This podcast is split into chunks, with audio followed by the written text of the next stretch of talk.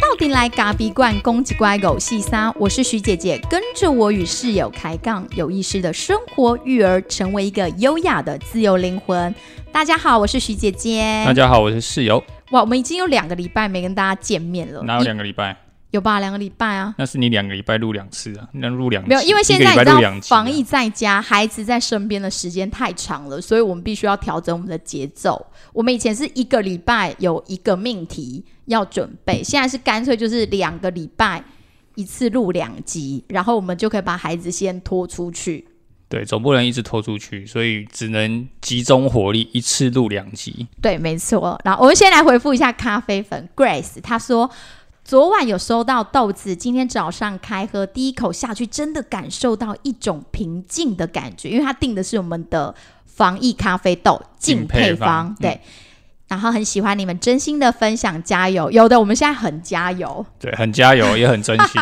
好，所以大家尽量买，尽量喝哦，因为这支豆子真的蛮好喝的。我那天也有在脸书上面去分享我配这支配方的一些感受。这是当下的想法，其实我没有想说要卖豆子。就是说，我觉得，因为其实早就你们要卖豆子，不然你要卖什么？应该说早就想要配这样的一支配方，只是不一定是哪个主题。那我还在思考，在想说怎么样去找寻自己的一些感觉，所以我就呃刚好搭配，就整个疫情就这样封锁起来。对，那我觉得这时候人应该最需要的就是一些比较安定跟平静的感觉。所以，所以就有这个宁静的配方。对，所以就是宁静。但我们最近还有一个新的发明。什么新的发明？就是咖啡的浓缩冰砖，就让让你可以跟七七八，也，是七八八还是七七八？团长说的。七八一呀。七八一啊。嗯。就是小七掰。小七掰。对，小七不是这，这不是骂人哦，只是说，就是我们可以便跟便利商店说拜拜，因为你只要订购这个浓缩冰砖，你在家天天可以喝，就是很好的豆子去萃成的拿铁。对，就是因为它是我们用呃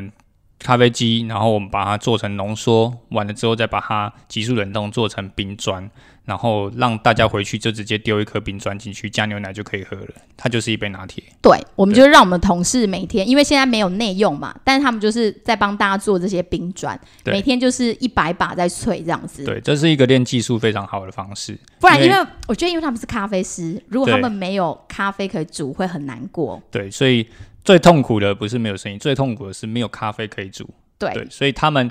因为想出刚好想出发明了这个东西之后，他们就觉得他们每天都一直在煮咖啡，他们觉得很开心。对对对，老板就让他们可以一直煮，然后他们就可以享受在这个。不然，其实我觉得在疫情期间，我们自己面临的除了是生计的问题、孩子在身边教养的问题，还有同事心灵上的问题。对，所以怎么那么多问题啊？对啊，所以让他们去练习技术了。这同时也是因为你要连续，然后一直。很频繁的，然后很精准的萃取，对，因为意式的萃取不是乱萃哦，对，它不是粉丢进去，然后把扣上去，然后按下去，然后萃完之后就关掉，这样不是？对，没有没有没有，它每一把要称重，对，每一把要称重称量，然后最后出来的异重也要称重。所以还要配合他的时间，他这一把萃要多少秒，超过多少秒，基本上我们就是打掉。所以每一把每一个浓缩出来都不是乱萃的，它都是一个精准的控制。因为室友会先测试，就是他们要开始煮之前，他们会先让室友先试一下是不是这样的味道，就是所有的参数都是 OK。今天的咖啡豆的状态，然后是用这样的呃状态去萃取它的时间比重，然后研磨度之后，我们都固定了才开始做。所以这个浓缩不是乱做的，这个浓缩是要非常的精准的黄金的比例。对，应该说它，因为毕竟大家回家就是一定是拿鲜奶嘛，我们当然是鼓励用鲜奶，用鲜奶呃下去加，那鲜奶不会变啊，你买回来现在就是这样啊。但是唯一可以调，唯一唯一的一个变因就是这个冰砖嘛，所以冰砖好喝跟不好喝。就差异就在这里，我我们一定要很精准去控制它的好喝的状态，大家丢下去的时候才会是好喝的。对啦，其实就是豆子跟技术的部分两个要相辅相成，因为我们最常遇到客人就是跟我们说，哎，为什么你们自己做的冰砖那么好喝啊？我们回家自己用我们的机器萃出来，然后把它拿去冷冻，然后就是不一样。这其实还是跟技术和豆子有很大的关系。对啊，再就是呃，因为我因为还是有关于设备的问题啊。嗯，对，因为毕竟我们是用营业级的、营业的、营业的意式磨豆机，那它是专用的。那它的可以调整的科细度、可以诠释的东西是很多的。嗯然后再就是店里使用的是酒吧的高压萃取嘛，那它是双子锅、双锅炉的，所以它在萃取的稳定度上面是每一把都会是一样的，而不会萃了十把之后第十一把开始因为机器累了，所以不一样。对，所以重现性其实蛮重要。哎、可是我们今天不是要聊咖啡，我们刚刚好像讲太多，每次聊到咖啡都是话匣子很开不。是、啊，这主要是大家希望大家可以多购买咖啡的。好了，我们今天其实是想要跟大家来分享一部我们最近在家防疫期间，如果孩子睡了的时候，我们会看一部剧，叫做《我是遗物整理师》。那这也是就是朋友推荐给我们的。那时候他推荐给我，我很有兴趣，就他跟我说：“哎、这是一个爸爸带着一个雅斯伯格的孩子，然后在做这样遗物整理的一个工作。”然后我一听到雅斯伯格，雅斯伯格四个字，我马上说：“好，我要看，我想看看到底雅斯伯格长什么样子的。”不是啊，他，呃你你你从很多的书籍上面你也知道雅斯伯格长什么样子啊，那只是你觉得你好像很有兴趣这个议题，因为你觉得你跟你的儿子有点像。没有，但是韩国人拍出来的，我就觉得应该会蛮细腻的，所以我就觉得肯定要追一下。所以这一这个十集而已，很短。然后我跟室友两个是完全就是十集都是一起看。对，已经很久没有一起看剧了。你知道我们是有时候是分房嘛，他看他的，我看我的。对对对，没错，。所以很久没有，今天几乎半大半年没有一起追过剧，对拜疫情所赐，对所以在一起追一部这这这个一我是遗物整理师，对，所以我们今天要聊。如果说你还没有看过，你也可以先就看你要不要先听了。我怕我不知道，我不知道我会不会爆雷，但是就是你要听应该也可以。但是我觉得剧如果被人家讲过再来去看就没那么好看，所以我觉得没看过还是先去看一看再回来听好了。对这部剧当然我觉得很红啦，因为最近大家的议题炒得蛮热的。可是我觉得它比较有趣的地方是，它不是一般的像是爱情剧啦，或者是一些什么宫廷剧的这种议题。我觉得它蛮符合一些呃现在大家所，尤其是东方人、亚洲人，或是甚至我是我们台湾人比较少碰触碰的所谓的生死议题。嗯，对，真的是这。是这是比较我觉得比较有比较新颖，而且比较有趣的一些议题的操作啦方向。对，然后它每一个每一集就是一个单元，所以你看完之后就是刚好一集看完，然后你就可以好好的睡觉，你就不会像那种追剧一样要一直一直一直看，不不需要，就是、呃，我觉得追剧需要有自制力，对对对对，这是不是不是因为还是后来它还是会让你很想继续看。可是我们呢，就是因为因为你知道吗？隔天还是要带小孩，所以呢，小孩会比很早就起来，他五点半就会起来，有时候五点，呃，对所以，你如果看到十一点超过的时候，你就会觉得你很痛苦了。你如果隔天起来就很痛苦，所以而且因为疫情期间，我觉得睡眠真的很重要，所以大家千万不要废寝忘食的追剧，然后让自己的免疫力下降。对，所以为了要隔天有更好的状态，可以带小孩，然后可以好好的工作，所以我们呢，基本上就是可能九点，然后看一集，可能 maybe 一个小时，四十分钟、四十五分钟，然后十点，大概十点出头我们就睡觉了。对，然后我们先分享一下，我们上个礼拜真的面临到一个生死的议题，就那一天的早晨，室友他去跑步，因为他都会固定大概五点多、五点出头出门，他疫情期间还是维持稳定的在运动，虽然要戴着口罩跑。但是就是还是继续跑，然后我通常带着孩子下去的时候，约莫大概是六点。那我下去做早餐的时候，我会把铁门拉开。那拉开的时候，我会让我们家的狗包子先去在外面先稍微尿尿一下，就是门口，然后等到室友回来再去遛它。然后那一天我把铁卷门打开的时候，因为我们家是玻璃门透明的，我铁卷门打开我就会看到外面了。对，所以我铁卷门一拉开的时候，我想说，呃，外面那个地板上有一只什么，就长很大只哦。然后我想说那是狗吗？还是什么？就躺在那里。然后我仔细看，那是一只鸟，哎，而且是很巨大的鸟。那只鸟大概大到跟一只小狗差不多，就是小小狗啦，对，就是一只小小狗，大概一个三公斤的狗，对。对，三四公斤，跟一只鸡啊，我跟你讲，就跟一只鸡差不多吧。我觉得鸡还算大了，如果是一只中型的鸡啊，中型的中型的鸡差不多就。一只中型鸡，它就躺在那边，然后眼睛张开，但它不会动。对，然后我想说它是死了吗？然后我本来想要把那个门打开，让包子出去尿尿，后来我心想说不行，如果包子去咬它还是怎么样怎么办？对，然后其实我觉得我内心是一个蛮害怕面对死亡的人，就是任何东西、任何动物的死亡，我其实都还蛮害怕。例如说我在路上看到，如果有那种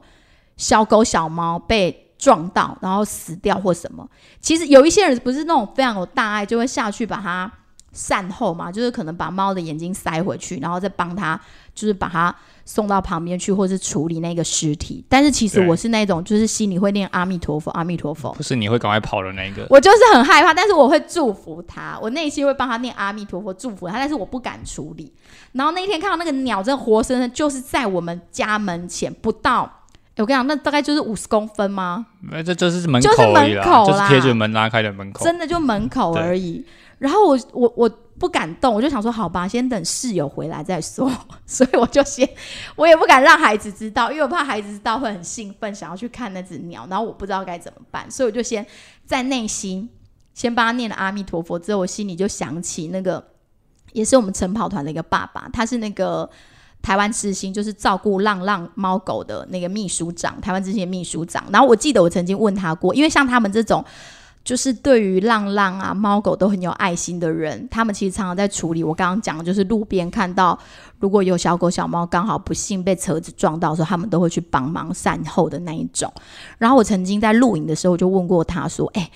为什么你敢去处理那个尸体？”然后他就跟我说，他很轻松的跟我讲，他说就跟那个市场上的鸡鸭一样啊。然后我想说，哦，是这样哦，就把它处理好就好了、对，他就说就。跟你在菜市场看到的那些鸡跟鸭躺在那边的鸡跟鸭一样。然后我我那个时候看到那只鸟的时候，我心里就开始建设自己，就想起这句话。好，它就跟市场上的鸡鸭一样，我们待会来想办法来处理它。不是他，他根本就是一个很害怕的样子，然后好像装的很镇定。对啊，所以我回来的时候，我其实我一开门我就看，我要出门的时候我就看到了，但是我要出去晨跑，我不可能先处理它，所以我就丢着，那我就把铁门关了，我就先走了。因为你有队友在等你。对啊，那我我我因为我赶时间嘛，所以我一定要赶快出门嘛。那我想说，那他回来之后再再想办法，再想说要怎么弄。嗯，结果我回来之后，我就想说，哎、啊，怎么还在那边？怎么没有处理？然后我就我就回来问徐姐，然后徐姐说，嗯，我我我我啊有什么啊？你说什么？没有，因为他一开始就跟我说：“哎、我们家门前有一只大鸟。”然后我说：“哦，是哦。他就我，然后然后他就那个脸就是很 gay 白，就是很假很假的那种”状态，就说就一是明明种我不知道的感觉。对，然后我就说你买 gay 哦，你最好开门没有看到。对他马上被我识破，然后他说我怕啊，我怕啊。我说你是怕什么啊？就他把他会他他就突然出现在那边嘛，然后他就已经就是过世了嘛，那他就走了嘛，那我们就想办法让他回家啊、对不对？所以我就我就带着还，我就带着我们就饭后啦，跟孩子约定饭后。对我们就先带着孩子看，然后那我我们那边有一只鸟，它已经去找，它已经去变天使，我们要带它回去大地妈妈那边。然后我们家弟弟一冲出去，就立马把玻璃门打开，对啊，然后就说他死掉，他死掉。对，因为孩子嘛，他就一点都不懂啊。然后但是但是在面对这个东西的时候，我们又觉得应该很小心的去处理它，不是嗯把它。像如果我我记得我曾经，呃，我阿妈、啊、他们在面对这样的东西，比方说一只死鸟或死狗，或者是它就它就出现在家门口，对，那他们就是真的是拿一个垃圾袋出去就把它丢，就把它放到垃圾袋里面去，然后就然后包一包，就放在垃圾车上啊。包一包就是就到垃圾上面，对垃圾车上面去。那个印象我到现在还在，但我就想说，我觉得我不能这样子去随意的处理它，因为在七岁以前的孩子，他们是万物皆有哎。其实真的，我记得我们家第一条狗死掉的时候，我妈也是，就是让它就是帮它念经念一念，然后就送上垃圾车了。对，所以我觉得不应该是这样啊，人死了可以土葬啊，为什么为什么这些小动物死了，他们他们不能回到就是大地的怀抱大。地的怀抱？然后如果他要跟垃圾住在一起，我觉得大宝会很难过。对，所以我觉得，因为七岁以前的孩子真的是万物皆有灵嘛，就是说他们觉得万物是跟他们一起的，然后每一种东西都有它的灵性存在，这是他们这个时期的一个想法。那我觉得，那就应用他们这样的想法，我们都要好好的让他带着他们一起。呃，去完成这件事情，就是让他们回去大地妈妈的怀抱。那大地妈妈就是我们去找一个地方，然后把它好好的做埋葬，然后把它回回让他回家嘛。对，所以我就跟他们说，那我们让他回家。对啊，然后他就一直问我说，为什么他死掉眼睛还是睁开的？啊不你死不瞑目嘛，不是啊。不，但鸟就是这样子啊，我怎么知我怎么会知道呢？哎、你不是说他眉开眼笑还是什么？对啊，眉开眼笑，对啊，那我这那是我当下的反应嘛，就是说哦，那他因为他笑笑的离开、啊，它其实是一只很漂亮的鸟。后来我们有我们的咖啡粉跟我们解答说，那是一只什么哎什么黑鹿什么冠什么什冠，冠哦？对，对，嗯它其实是呃在台中地区蛮常见的一种鸟类啊，它蛮大只的，因为它是算是鹿，算是那种比较大只的鸟哎、类。其实有点像白鹭鸶，可是它是彩色的，它是它是彩色的，嗯，它是彩色的，对啊啊嗯。好啦，就是这个故事跟大家分享，就是说在刚好处理这件事情，然后我们带着孩子去面对说，如果有动物死掉的时候，我们怎么让它回归到大地里面去，然后就去公园的树下找了一个地方挖了一个洞，然后让他们自己埋进去。那我觉得这过程其实是蛮疗愈的，只是徐姐姐会一直离那个遗体蛮远的。对，所以在遇到这件事情的时候，其实我们已经看完遗物整理师，哦，所以那个时候我就想说，那要拿什么东西装？所以我后来就真的是找了一个箱子，就是遗物整理师像那种那样子的箱子，然后我就因为我们家当然没有像他那那那种大箱子，我们就随便找了一个呃像邮局的箱啊、飞鸽的这种箱，然后就哎刚刚好 size，我们就把它放进去。哎，那个感觉，你当下把那个 就是把那个鸟。然后把它放进去那个箱子的时候，你就突然哎，我我好像是一个遗，我现在你感觉像韩可鲁上对对，身吗？不是，我是遗体整理师。对所以我就把他的这个那个鸟放进去这个箱，然后把它盖起来，然后带它去公园这样。然后你就哎，你就很有连结，很有感觉。说其实人不就这样吗？对啊，哦，真的死了就哎，人家帮你整理东西，整理整理完了，然后就结束了，这样。那你自己在看这一部剧的当中啊，就遗物整理师，你觉得哪里你最有感觉？应该先说你哪里有感觉吧？为什么要先问我嘞？我其实我觉得我最有感觉就是那个嗯孩子是那个雅斯伯格症，然后他就有跟他爸爸说，他觉得跟人说话其实很困难的，因为他不知道别人在想些什么。然后当他讲这句话的时候，其实我有连接到小宝，因为小宝其实他常常没有办法理解别人在跟他说什么，就是他有有时候觉得他的话只要被别人讲走，或是他要说的话没有办法被人理解，他就会很紧张，很紧张，然后先澄清我们家的小宝没有雅思伯格，对我们没有，他我从来没有鉴定对，过只。是他的妈妈一直觉得他有雅思。就举例来讲，就是我们在车上会听《从前从前童话阿姨》嘛，最近应该很红，很多人都是用这个来短暂的休息几分钟。我已经觉得快要被他的声音给给 魔给淹音没了，传脑，对，魔音传脑只，要孩子不在车上，我们就一定会把《从前从前》关掉。呃，已经绝对不会放音乐。对，但是就是他们在的时候，他们就会一个人先选一个，然后之后就自由放。然后哥哥的听完之后，哥哥就会很温柔的说：“换弟弟听。”就这句“换弟弟听”，就会引来弟弟的大怒。我觉得他是听不懂意思啊，因为他他对语言的理解能力本来就比较差，对，然后我们必须一直跟他说学习的时间也比较长。对，我们一直跟他说，哥哥讲换你听是美丽的话，不是不好听的。他就一直觉得说不行，不可以，不行这样子。对，然后我就说你不要哥哥讲嘛，反正每次都一直上演这个戏嘛。然后我们就会一直在车里面，一直我们一开始都会平静的跟他说，哦，就是大家一起听，一起分享。然后后来呢，他还是会一直暴怒，然后暴怒到最后，我们大概这样的轮回大概三五个 round 之后。我们就开始受不了，他就会说他不要哥哥听，然后不要哥哥说，我就说在车子里面到底怎么不要哥哥听？哥哥的耳朵就在这里。对然后后啊，来爸爸就会说没有这回事。对啊，没有，有时候真的是受不了啊，哪有人叫人家不要听，要不然耳朵是要放哪里啊？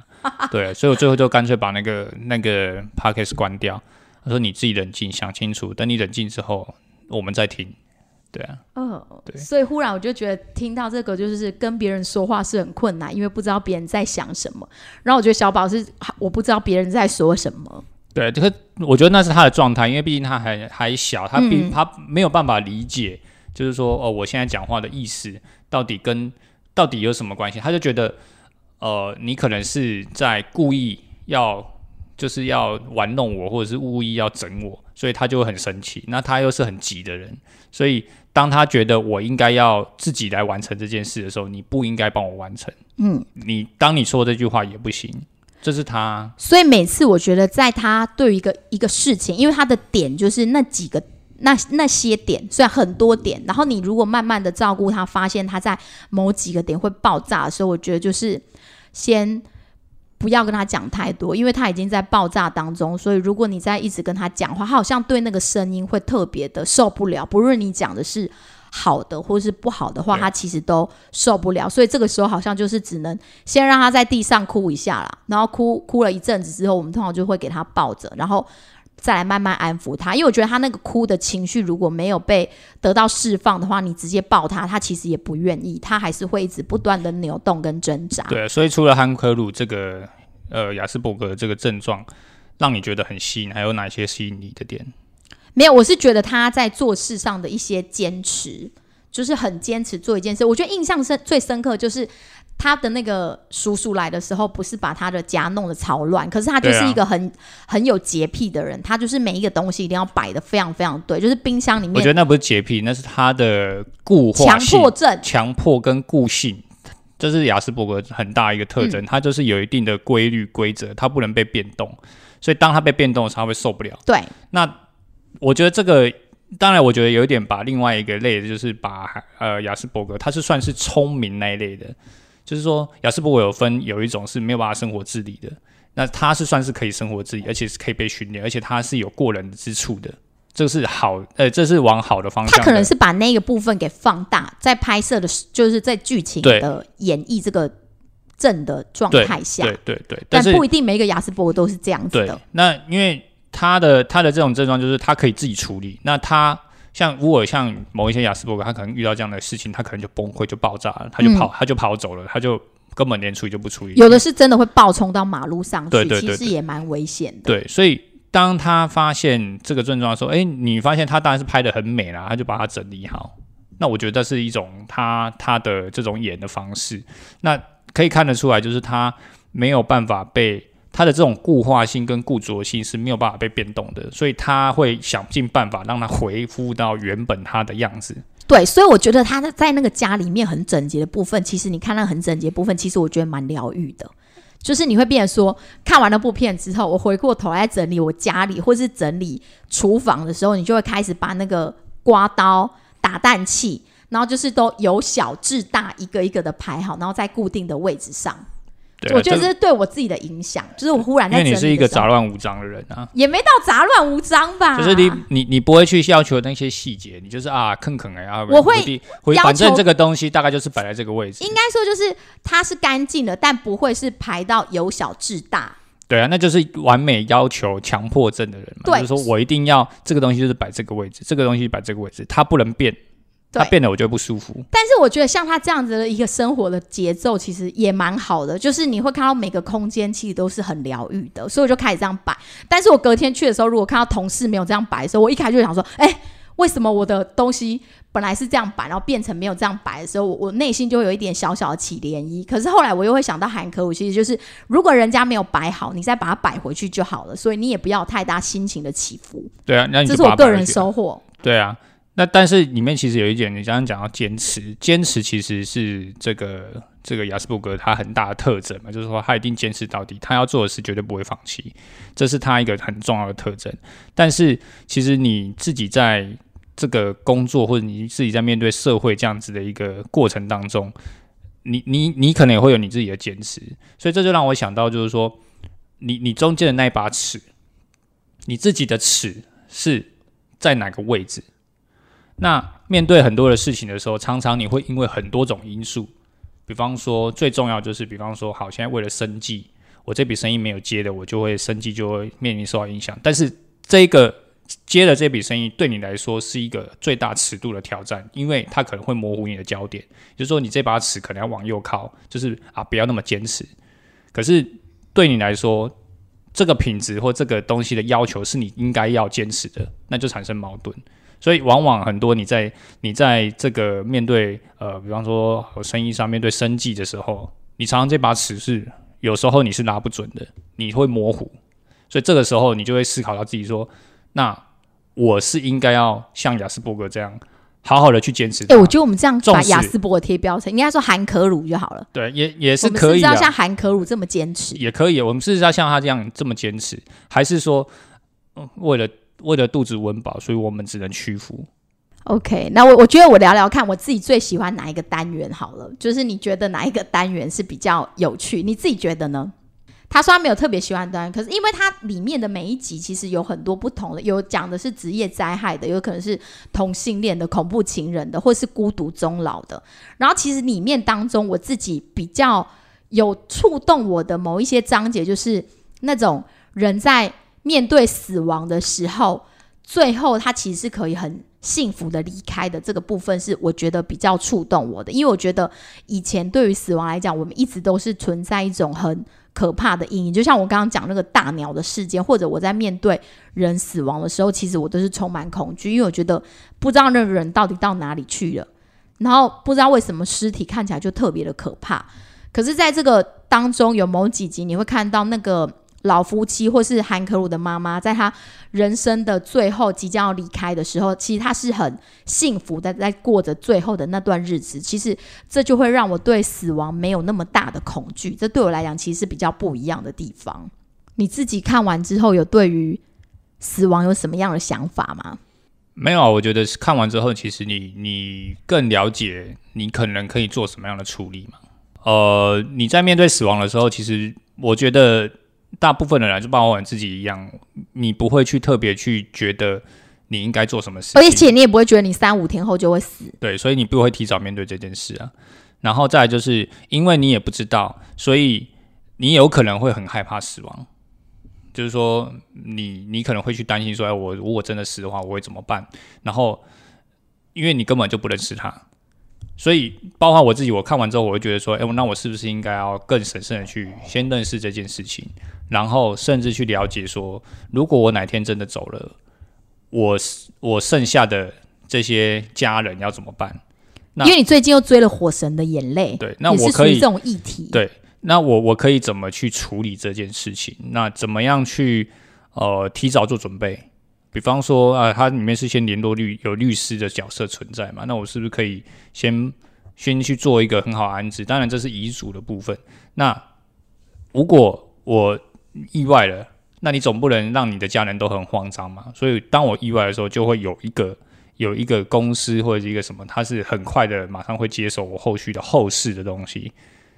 对你就可以先准备嘛，你不用等到。你临走的那一天，你真的走了，然后你的家人急得跟热锅烫上热，就是明明很伤心，但是还要连忙的去处理你所有的后事，然后包含连呃那些葬仪社啊什么都要联系好。那你这些东西说不定可以在你生前的时候就已经先处理好。哎，我觉得这好像就是男生跟女生的不同。虽然我们一起在看这部片的生命的议题，可是男生的部分他就会是处于比较理性的角度，他就会觉得说有律师有遗嘱要怎么去弄。可是，在女生的角度就会想说。如果我死了，我是不是就要先把遗书提前写好？要把我来不及跟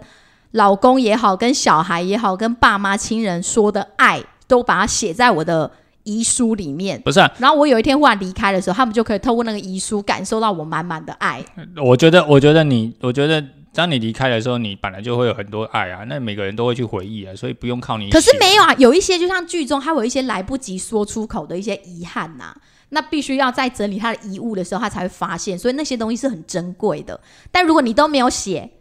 那是不是也没有人知道你的心里的那些爱留在哪里？对啊，那你就可以写，比方说写个二十四封信啊，然后发给二十四个人啊，就可以。不是二十四个人是小啊，可是你有没有想过，如果说真的过不久，在三五个月你就翘毛，你要怎么办？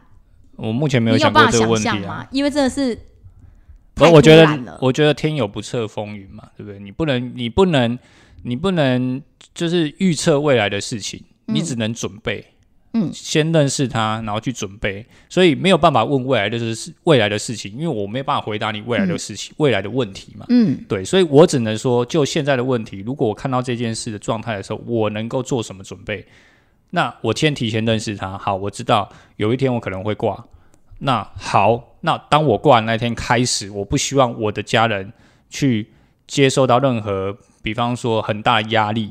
你说金钱上的压力，生我觉得生活啦，不要说金钱，就是生活上的压力，至少他们生活是不用太担心。好，这第一个，第二个，那我的后事也不用他们来操心，有人会来接手处理这件事情，把后面的事情全部都处理好，他们只需要好好的把孩子照顾好，好，然后把生活继续过好，就处理创伤，心理的创伤，事情的这些。琐碎的事跟经济不用担心，都不用担心，因为有人会来处理好。但是心里的痛会慢慢抚平，心里的痛是要靠你自己啊，没办法，没有人可以帮助你啊。所以你目前想到的是这样子。我目前想到是这样。好，我觉得我很难去想象，如果我我三五个月之后就离开的话怎么办？我觉得我一定会死不瞑目，一直在我孩子身边徘呃，千万徊。唔行来，我会惊。我觉得我没有办法离开我的小孩，我就会一直在他旁边跟着他。你的小孩要长大，千万你不要给他吸氧哦。我觉得这应该很多做，如果你家里有幼子的妈妈，应该都会是像我一样的心情吧？阴魂不散呢。没办法，就觉得不行，我不能离开他，还这么小。对，我觉得你没有，你应该保佑他好好的长大，然后我们都嗯假情边还都这样就可以了。对，所以你希望我树树立假树立情，哎，是我救几妹，没安内卡紧好，对，所以不用想太多，不要一直跟在旁边，好不好？对不对？我们时间到自然会去看你。好的 OK。再来的话，就是我觉得在那个剧中还有一句话是蛮触动我的，就是他们有讲到说，就是不知道是爸爸还是叔叔，反正他就对可鲁说，就是因为可鲁一直活在那种就是爸爸忽然离开的那个状态下，然后他一直没有办法释怀，他就把爸爸的骨灰一直留在家里嘛。然后他就说到，眼睛看不到的不代表不存在，只要你记得，就永远不会消失。我觉得每个人当中一定都会有面临到亲人离开的时候，可能像我们现在遇到的，就是阿公阿妈，或者是你身边比较亲近的，maybe 是朋友也有可能。然后其实这句话你就会真的去感受到说，其实有时候看不到的不代表不存在。我觉得在佛家里面好像也有讲到，会是会不会我们觉得灵魂永远存在的话，我们心里会好过一点。可是我觉得我不我不我不会觉得他这个是很灵，虽然看听起来像是一个很灵性的一句话，但是我觉得对我来说，我觉得他他不见得是一个呃一种，它其实我觉得它是一种记忆跟感受，它不会是一个不一定是一个什么灵性的，就是说看不到，但它存在。这这讲起来就觉得很怪，所以我都会把它当成是一个比较回忆嘛，就是说你你你可能这个人在你面前是消失的，你看不到他，可是他其实一直在你的心中。就就像这个咖啡可能已经被我喝完了，可是这个味道一直在我心中，一直在我记忆。当某一天我再喝到再度相同的味道，我就会记起我哪一年喝到那个味道跟这个非常像，这就是这种感觉啊。所以当今天早上冲了这杯咖啡，我就跟徐姐说，这杯咖啡的味道跟我当年第一次烘豆烘完的时候那种地瓜甜是很像的，就这样。但是当年我的那个味道，可是那个记忆点就是它一直在你心里，可是它不会消失啊，它还是在啊。所以你觉得它有时候其实就是一种回忆，但是回忆有时候有又是一种力量的感觉。它是它或许是你一个深层的一个很重要的支持跟力量，嗯，对，所以一直让你继续前进，甚至是带着你往前的一种力量。对我觉得这蛮重要的，因为人不可能没有回忆。对啊，我记得大宝啊，他曾经在幼儿园的时候也有问过我，他就是说，妈妈人老了就会死掉嘛？那死掉的话，可能就是会去哪里？那那时候其实我很难去回答他这个问题，那我就有跟幼儿园老师求救。然后因为那时候有时候，或者是你在对孩子生气的时候，有时候你也会不经意说出“我会被你气死”，然后气死，好，小孩就会想说气死，那妈妈被我气死之后会怎么样？死了之后到底会怎么样？对，然后当孩子问这个问题的时候，我就跟老师求救，老师就说：“呃，其实我们尽可能啊，不要在这么幼小的孩子面前，就是说到你可能会被他气死，因为天有不测风云，人有旦夕祸福。如果哪一天你真的不小心翘毛了，那孩子可能在心里会留下阴影，觉得说哦，是不是就是我不就是被乖？气死的。我就不哎、不一定是气死，但是就是不是因为我不乖，所以爸爸妈妈就死掉了。”对，就没有再回来了。所以其实，在这么小的孩子里面，我们必须要让他知道说，呃，人变成天使，我们通常尽量还是，我们都不会尽尽量不去说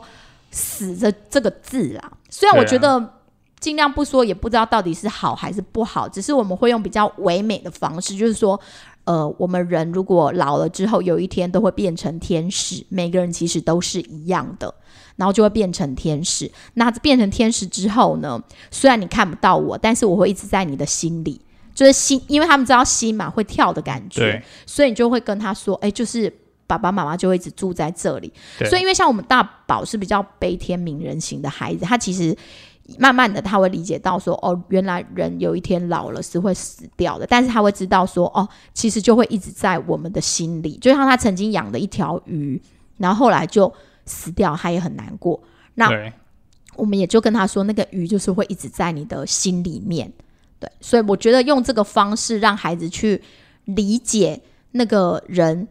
离开之后的那种感觉，他还能够在你心里一直看着你，一直守护着你的那种感觉，其实是还蛮好的。然后我记得有一次更好笑，就是我们那一天好像跟他在烤面包，那时候弟弟很小，弟弟好像才一岁多吧，就什么东西都想乱摸乱弄的时候。然后因为在烤面包已经很着急，弟弟又要摸那个烤箱，我就说你不可以摸，然后我就有点急，然后哥哥就过去跟弟弟说。弟弟没有关系，有一天如果爸爸妈妈变成天使了，爸哥哥再买一个烤箱给你。然后我心里就想说，你现在在说什么？不是，还想说，你是我，你你现在是我，好像你也接不上话了，就是那个那个状态下你也接不上话。我后来就跟他说，呃，对，没错，爸爸跟妈妈有一天都有可能会变天使，但是还没那么快。